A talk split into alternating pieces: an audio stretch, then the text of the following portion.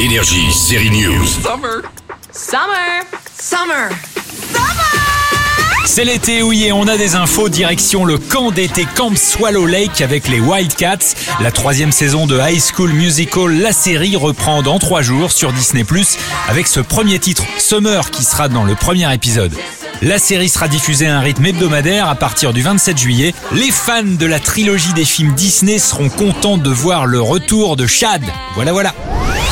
Pour Canal+, cette fois, Cadéos sont en train d'écrire 9 épisodes de 30 minutes adaptés de leur film Qui a tué et qui a retué Pamela Rose. Dis donc, Cad, t'as un scoop pour Série News On tourne en janvier, ça sera pour, euh, bah, pour l'année d'après.